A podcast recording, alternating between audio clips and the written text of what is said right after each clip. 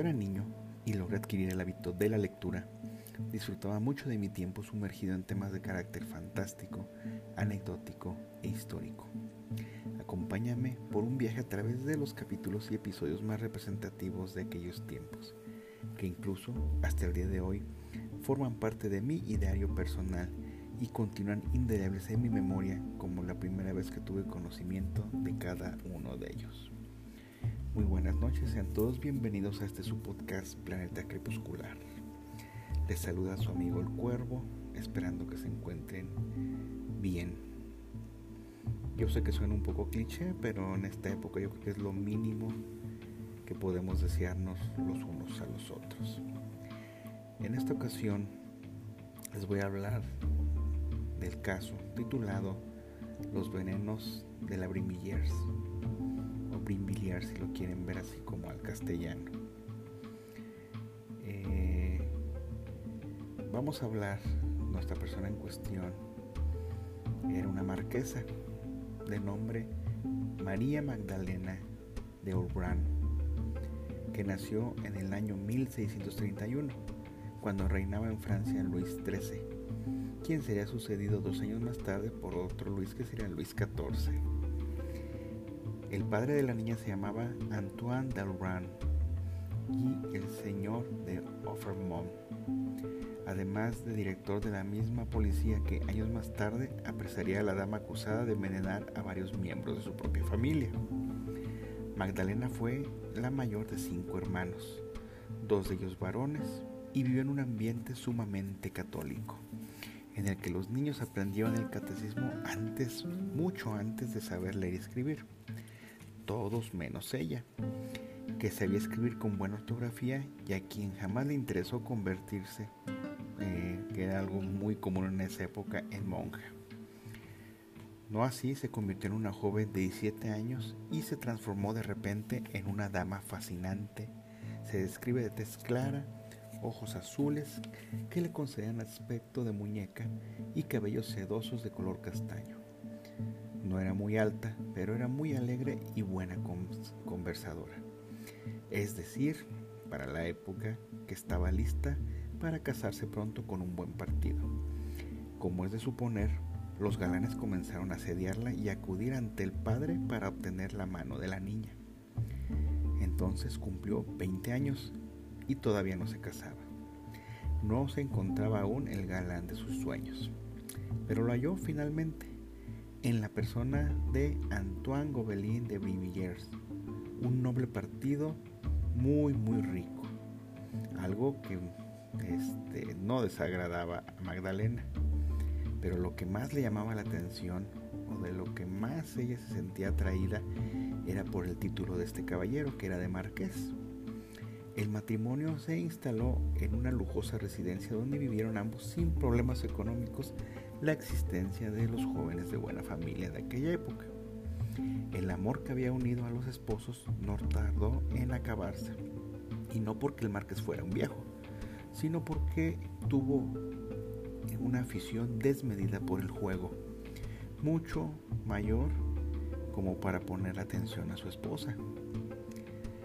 Ya que la pasión por el juego es contagiosa, la marquesa ya de Brimillers que poseía ya algunos defectos propios de la gente que dispone de dinero en abundancia, se sintió pronto atraída por la baraja y la volvía loca a gastar en vestidos y la organización de fiestas suntuosas a beneficio de los muchos parásitos que pululaban en aquella época en París. A veces el esposo se acercaba a Magdalena y cuando tenía oportunidad lograba engendrar un hijo tras otro digamos que para tenerla pues, ocupada aparte de sus múltiples ocupaciones sociales. Pero pronto se dio cuenta de que a la joven le agradaba más gastar el dinero que ocuparse de sus hijos. Entonces surgieron los primeros conflictos maritales.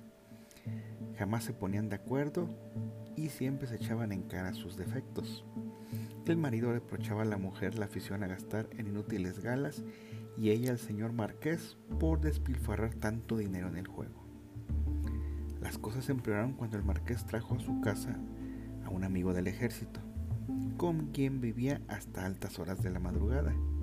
Este amigo, que era muy entrañable, se llamaba Gaudín de Saint-Croix, un nombre de lo más bonito y apetitoso para la marquesa, que tenía 28 años de edad y se decía ser hijo natural de una noble familia venida a menos con el tiempo, pero en realidad era un vividor y un elegante parásito de la sociedad. Tan agradable que lo invitaban a todas las fiestas y con todos los aristócratas de la capital tenía excelentes relaciones. Su presencia divertía igual por, eh, por igual a damas y caballeros, y de cada uno obtenía alguna ventaja. Obviamente, en cuanto al sexo femenino, se traducía en prontos viajes a los lechos en ausencia del respectivo esposo. Y fue también lo que sucedió con la marquesa de Brinvilliers, que deseaba introducir algunos cambios en su existencia. El noble, o el supuesto noble, tenía muy extrañas costumbres. Decía que había sido capitán en el regimiento, pero en ocasiones le gustaba usar sotana. Estaba lleno de deudas y sin embargo se casó con una mujer poco hermosa, por decirlo así, para él, como carente de fortuna, que era una combinación muy mala para los gustos que él tenía. Además era un individuo muy aficionado a la toxicología, dato muy importante, e instalado en su casa, eh, había instalado en su casa un horno como los utilizados por los alquimistas medievales. Su afición lo condujo a entablar amistad con Christopher Glaser, un químico suizo a quien se atribuye el descubrimiento del sulfato de potasio, el nitrato de bismuto y, otro dato clave, el cloruro de arsénico. En 1655 55, perdón, escribió un tratado de química y realizó experiencias en el jardín de las plantas, eh, situado cerca de la actual estación de tren de Austerlitz que le dieron cierta celebridad pasajera. Gracias al suizo, a quien parece haber chantajeado, Gaudín de la Croix obtenía arsénico cada vez que le venía en gana. Mientras tanto, la fortuna del marqués se desvanecía en el tapete del juego y los bienes de la esposa iban a parar a los bolsillos sin fondo de su desvergonzado amante. Por otra parte, los hermanos de Magdalena viendo que la señora marquesa se estaba exponiendo a perderlo todo, acudieron inmediatamente al papá de ellos para informarle sobre la criminal generosidad de la niña. El padre enfrentó a su hija y ésta respondió de manera tan insolente al regaño que Monsieur corrió a meter entre las rejas al canalla que estaba atentando contra el honor familiar y amenazaba con llevar a todos a la ruina. Ya en la cárcel, el señor de Saint Croix eh, fue a dar a la Bastilla, donde no la pasó al parecer muy mal, porque entabló amistad con tipos de los más despreciables, mucho más que él. Y uno de estos era un italiano de apellido Elisi, perdón, Sili, quien había servido a la reina Cristina de Suecia y había sido desterrado de su patria para que no fuera a matar más cristianos tomó el camino de París, a donde lo presidió su siniestra fama y el hecho de que nadie había podido probar que era un asesino. Las autoridades francesas, no sabiendo qué partido tomar con el ilustre visitante, optaron, ¿por qué creen?, por encerrarlo en la tenebrosa prisión fortaleza. Seis meses más tarde llegó su compañero de celda, encantado de conocer a un individuo que sabía hacer del crimen un arte y que sabía sobre todo envenenar al que fuera sin dejar ni una sola huella. Esili escuchó al recién llegado y le habló de sus pócimas y de sus polvos. Unos producían la muerte al instante y otros eran de efecto lento y hacían sufrir a la víctima dolores infernales. Perdón. Sancra abandonó la prisión mes y medio más tarde, convertido en un maestro del manejo de toda clase de venenos, listo para regresar a los brazos de su amada María Magdalena y enseñarle lo aprendido, lo cual sucedió en muy buen momento. La señora marquesa pasaba por graves dificultades pues carecía ya de dinero. Nació entonces en ella el deseo de cobrar venganza de su padre autor de sus males y de enviarlo al otro mundo lo más pronto posible. Estaba harta del señor de Offermont que se pasaba el día regañándola y de los malditos acreedores que acudían como moscas a su palacio. Pero todo debería planearlo con sumo cuidado para que nadie fuera a sospechar de ella y de su amante, San Croix. Aprendieron de Glaser el manejo del arsénico y sus efectos sobre los seres humanos, en especial cuando se utilizaba el veneno en polvo y disuelto. María Magdalena tomó entonces el camino del Hospital Civil en París, provista de una buena dotación de comida y con su hermosa sonrisa en los labios. Con esto, las monjas que administraban el hospital no adivinaban que aquella dama tan distinguida y altruista que ofrecía manjares a los enfermos los había aderezado previamente con arsénico de la mejor calidad cuyo sabor había disimulado con salsas y especias. Profunda tristeza invadió a la caritativa dama al conocer la noticia al día siguiente. Varios enfermos habían fallecido. La gran actriz que era ella sabía que podía dar el siguiente paso, hacer una prueba con alguien que no fuera anciano ni desnutrido. Así que escogió a su doncella, François Roussel. Le ofreció jamón, frutas que había comprado para ella y vio que la joven se sintió mal con fuertes dolores de estómago. Ella refería que era como si hubiese tragado alfileres o pedazos de vidrio. No murió. Entonces la marquesa pidió a su amante que le preparase de inmediato un veneno de efecto mucho más rápido. Su señor padre tampoco estaba enfermo ni desnutrido. Ningún esfuerzo entonces le costó reconciliarse con él. Cuando se lo proponía la marquesa sabía mostrarse encantadora. Preparó entonces un día una receta muy especial y Antoine de Albright se sintió muy mal aquella misma noche. Su médico, no sabiendo qué diagnóstico dar, dijo que el malestar se debía al exceso de trabajo, así que le recetó al paciente em, unos días de descanso en su castillo de Ofremont. Como es natural, la hija se mostró dispuesta a sacrificarse y acompañar a su señor padre al castillo. Una vez allí, le dio a probar un caldo que estaba muy, muy exquisito a los labios y gustos del padre. El hombre se lo comió todo, declaró que estaba muy, muy apetitoso, muy sabroso y se durmió. Entonces María Magdalena se retiró a su habitación para esperar el desenlace. No tuvo que aguardar mucho tiempo, porque el señor del castillo comenzó a lanzar gritos de dolor a medianoche. Acudió inmediatamente su hija a verlo, sumamente preocupada, y ordenó a la servidumbre que acudiera alguien a toda prisa a casa del médico. Este apareció a las 8 de la mañana y diagnosticó una indigestión sin importancia.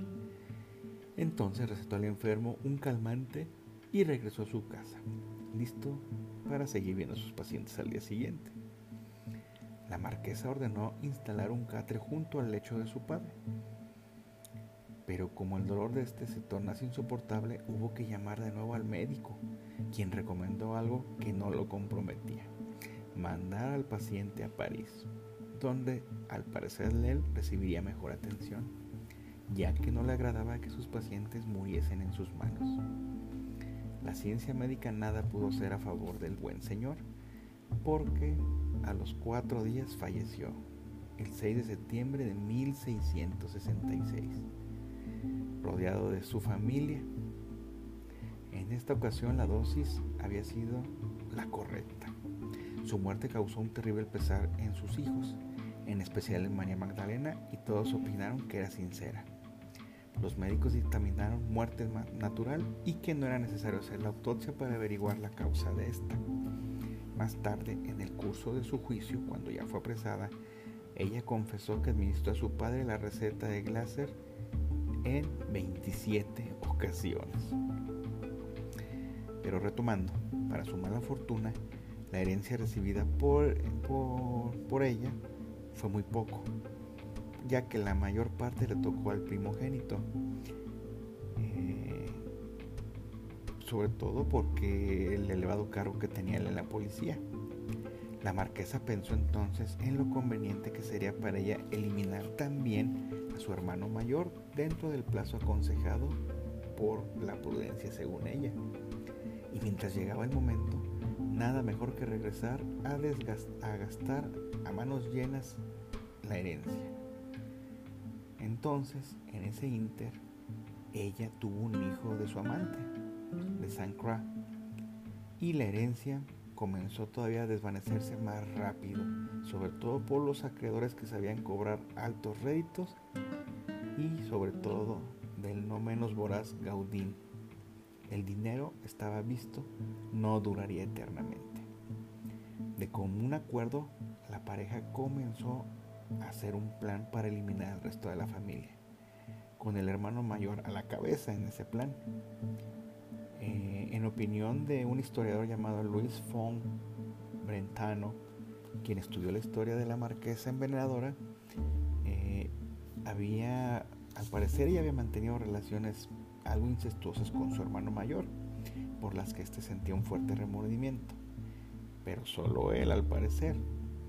María Magdalena pensó que si desaparecía su hermano Antoine, solo quedarían el segundo y una hermana que estaba enclaustrada en un convento carmelita. Entonces, en aquellos días entró al servicio de Antoine un individuo de apellido Lacaus. La marquesa, siempre tan servicial, se lo había recomendado porque el tipo sabía hacer de todo, hasta preparar los manjares más deliciosos. Antoine entonces se enfermó a los pocos días, como era de esperarse. El fiel criado no dejó de cuidarlo con esmero y siguió ofreciéndole lo mejor de su arte culinario, obviamente aderezado con el mejor de los arsénicos. Entonces, el pobre diablo de Antoine falleció el 17 de junio de 1670, cuatro años después de hacerlo el señor padre. La marquesa sabía tomar las cosas con calma. Esta vez hubo autopsia del difunto y los médicos encontraron el estómago y el duodeno en un hermoso color negro. Pero declararon que Monsieur Antoine había muerto de un tumor maligno. Casi que una maldición gitana les faltó decir. La marquesa se sentía vanagloriada, aunque supo disimularlo. Entonces, ahora ya ella podría pensar en el segundo hermano, que seguía soltero y era consejero del reino. También a él lo atendió la causa y lo hizo con tan admirable devoción que el enfermo incluyó para él una importante suma antes de irse de este mundo. A los médicos que habían cuidado de los dos hermanos les sorprendió la repentina muerte de ellos, que eran sanos y al parecer vigorosos, pero pensaron que Dios los había llamado consigo. Solamente la viuda del primero de Antoine sospechó que algo no andaba bien. La autopsia del segundo hermano se realizó con mayor minuciosidad y se llegó a una conclusión. Había perecido envenenado. Pero no habiendo pruebas para acusar a alguien, a pesar de que la viuda desconfiaba de María Magdalena, nada se hizo en su contra. Digamos que un poco el título nobiliario le daba protección. En cuanto al señor Márquez, empezó a llenarse de temor y se preguntaba de qué medios se valían su mujer y el amante de esta para heredar a cada momento lo suficiente para seguir estando a manos llenas. Desconfiaba de la madre de sus hijos. Entonces se negaba a ver nada que ésta le ofreciera y preferiría comer fuera del de, hogar conyugal. Además, tomaba diario su dosis de antídoto ya que decía él, nunca se sabe lo que puede suceder con mujeres como la mía. La marquesa de Brimillers hubiera querido eliminar a su esposo para siempre y desposarse con Gaudín de Saint Croix, pero el marqués era tan estúpido que siempre sabía cómo evadirla. Entonces esto ponía, la ponía a ella de mal humor. Y a tan desagradable sentimiento venía a sumarse el chantaje descarado que le hacía, del cual hacía víctima la caos, que era el cocinero, eh, y el hecho de que su amante le engañaba ahora con otras mujeres que nada sabían de venenos. La pobre María Magdalena estaba desesperada, al grado de amenazar al amante con quitarse la vida. Y Saint Croix, obviamente, le hizo el menor caso. En el curso de la agonía de su hermano mayor, la marquesa, se divirtió seduciendo a un tal Brianco, profesor de los hijos del moribundo. Segura de que lo tenía dominado y de que no sería capaz de traicionarla, se atrevió a contarle sus crímenes, así como también que pensaba seguir con su hermano menor y con su hermana, la que era la que estaba recluida en el convento y sobre todo con la cuñada, la esposa de su primer hermano, a quien no soportaba. Brianco se horrorizó al escuchar la increíble confesión, pero no se atrevió a ir con el cuento a la policía. Pero sí se atrevió a sugerir a la viuda este, del patrón que tuviese cuidado con la señora marquesa. Consciente de que se le había ido la lengua con el profesor, convertido ya en su nuevo amante, la marquesa pensó en eliminarlo a él también. Contaba aún con la ayuda de San Croix, quien les estaría, según su plan, una puñalada y explicaría después a las autoridades que el joven había sido víctima de una riña callejera. El profesor logró salvarse de la emboscada y corrió a informar a un amigo del anciano, confidente, el cual le dijo que callara obviamente el consejo más burdo que nada de que la justicia humana habría de apresar pronto a la malvada envenenadora, y si no la humana, lo haría la divina. Como temiera por su vida, Blanco buscó refugio en el monasterio de Aubervilliers, cerca de París. El 31 de julio de 1672 recibió allí una nota de la marquesa rogándole acudir a cierto lugar conocido como Picpus donde había sido encerrada por sus acreedores. Añadía que Saint Croix acababa de morir, no asesinado por nadie, sino víctima de un accidente sucedido en su laboratorio. Al mismo tiempo, la viuda, este, que por fin daba señales de vida, escribió una carta acusadora que mandó a la, policía. La viuda, obviamente estoy hablando de la, viuda de su hermano mayor. Entonces acudieron varios agentes a casa de San Croix y hallaron arsénico suficiente como para acabar con un ejército completo. Días más tarde detuvieron al cocinero Lacau, mientras la cuñada acusaba a la marquesa y al criado de haber envenenado a sus dos hermanos. Lacau se negó a confesar, pero cuando vio que le ataban las piernas juntas y el verdugo introdujo dos cuñas entre ambas con la ayuda de un mazo, no se esperó a la tercera, ya que no aguantaba el dolor. Gritó que deseaba confesar algo. Entonces María Magdalena huyó a Inglaterra, donde vivió en condiciones impropias para una marquesa, sin un miserable penique para sobrevivir. Y en vista de que el rey de Francia, que ya era Luis XIV, ordenó pedir a los ingleses que la deportaran, o en este caso para que la extraditaran a Francia, la mujer huyó cruzando el Canal de la Mancha como pudo y llegó a los Países Bajos. Entonces ahí arribó a la población belga de Lieja, donde unos viejos amigos le ayudaron sin saber lo que había sucedido. Entonces se presentó en la ciudad el mariscal d'Estrée y condujo a la prófuga a París en un carruaje cerrado protegido por ocho caballeros armados. Durante el viaje, María Magdalena intentó suicidarse tragando alfileres y fragmentos de vidrio sin ningún resultado. Su privilegio de noble la hizo comparecer ante el Tribunal Supremo de Francia, del 24 de abril al 16 de julio de 1676. Se celebraron en total 22 audiencias, en las que ella supo mantenerse fría y digna.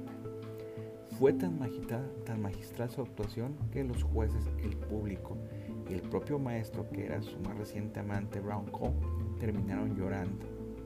Pero la viuda de su primer hermano, su hermano mayor, no cayó en este cuento. Entonces vino a continuación un interrogatorio, por decirlo así, menos discreto que no fue tan grato ni fue presenciado por tantos espectadores. A lo largo de cinco horas estuvieron haciendo preguntas a la acusada, quien negó haber tenido cómplices y conocer la composición del veneno utilizado. Fue puesta entonces en manos del verdugo, atada y conducida a una celda donde había un potro de tormenta y diversos instrumentos que hicieron temblar a la prisionera. Vio en el suelo tres enormes jarras de agua, se preguntó para qué podían servir. No le contestaron. Entonces el verdugo despojó a la mujer de todas sus ropas hasta dejarla completamente desnuda. La hizo sentar sobre una base de madera de solo dos pies de altura. Y entonces el juez volvió a preguntarle el nombre de sus cómplices. Al no tener respuesta, hizo una señal al verdugo y prosiguió con la tarea. Ató los pies de la mujer a dos anillas sujetas al piso.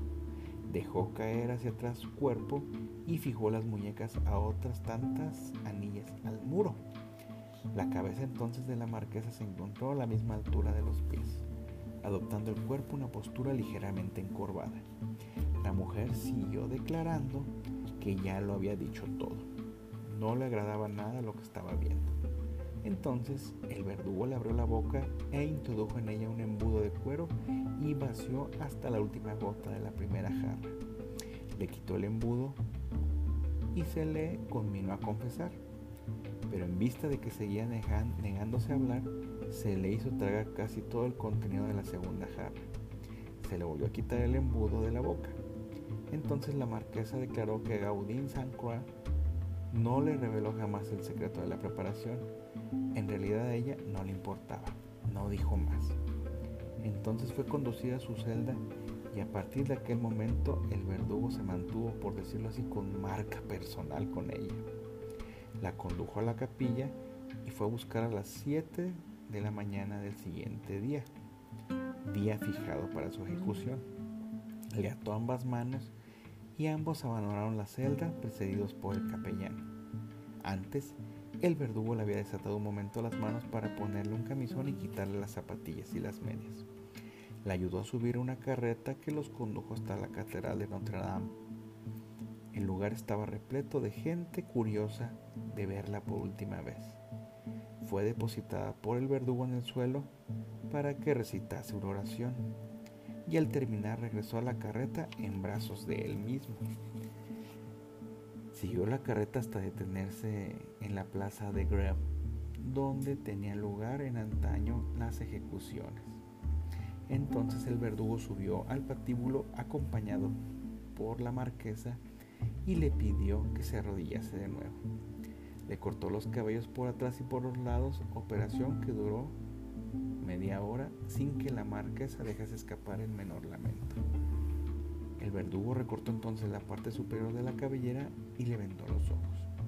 Le pidió que conservara la cabeza erguida sin moverse y ella obedeció en silencio. Entonces éste sacó del interior de su vestimenta oscura una larga espada que había tenido la cortesía de ocultar a los ojos de la condenada. El capellán se dispuso a rezar por la salvación del alma de la señora marquesa y pidió a esta que repitiese sus frases. Cuando ella pronunció la última palabra, el capellán escuchó un ruido sordo. La espada se había movido tan rápidamente que no pudo ver el centelleo. Creyó que el verdugo había fallado el golpe. Dirigió una mirada a la mujer condenada a muerte y vio inclinarse su cabeza lentamente hacia el lado izquierdo. Cayó sobre el hombro después hacia atrás mientras el cuerpo se desplomaba para adelante. Entonces, como un dato un poco creepy, el verdugo confesaría más tarde, sumamente satisfecho, que había sido el mejor tajo de su carrera profesional. Muy bien, con esto damos por terminado este episodio de la marquesa envenenadora. Hay algo de información eh, sobre este caso en particular en las redes. Los invito, hay incluso grabados de la época donde se puede ver hasta el momento de la, tortura y, previo a la ejecución. Algo pues interesante. Hay que saber verlo sin morbo con un punto de vista meramente académico. Siempre, Carpe Diem, los invito a que sigan cultivándose, aporten algo nuevo a ustedes y a la gente que los rodea día a día. Cuídense mucho y nos estamos escuchando en este su podcast Planeta Crepuscular. Se despide de ustedes su amigo el Cuervo. Cuídense mucho. Reitero, eh, cuídense. Bye bye.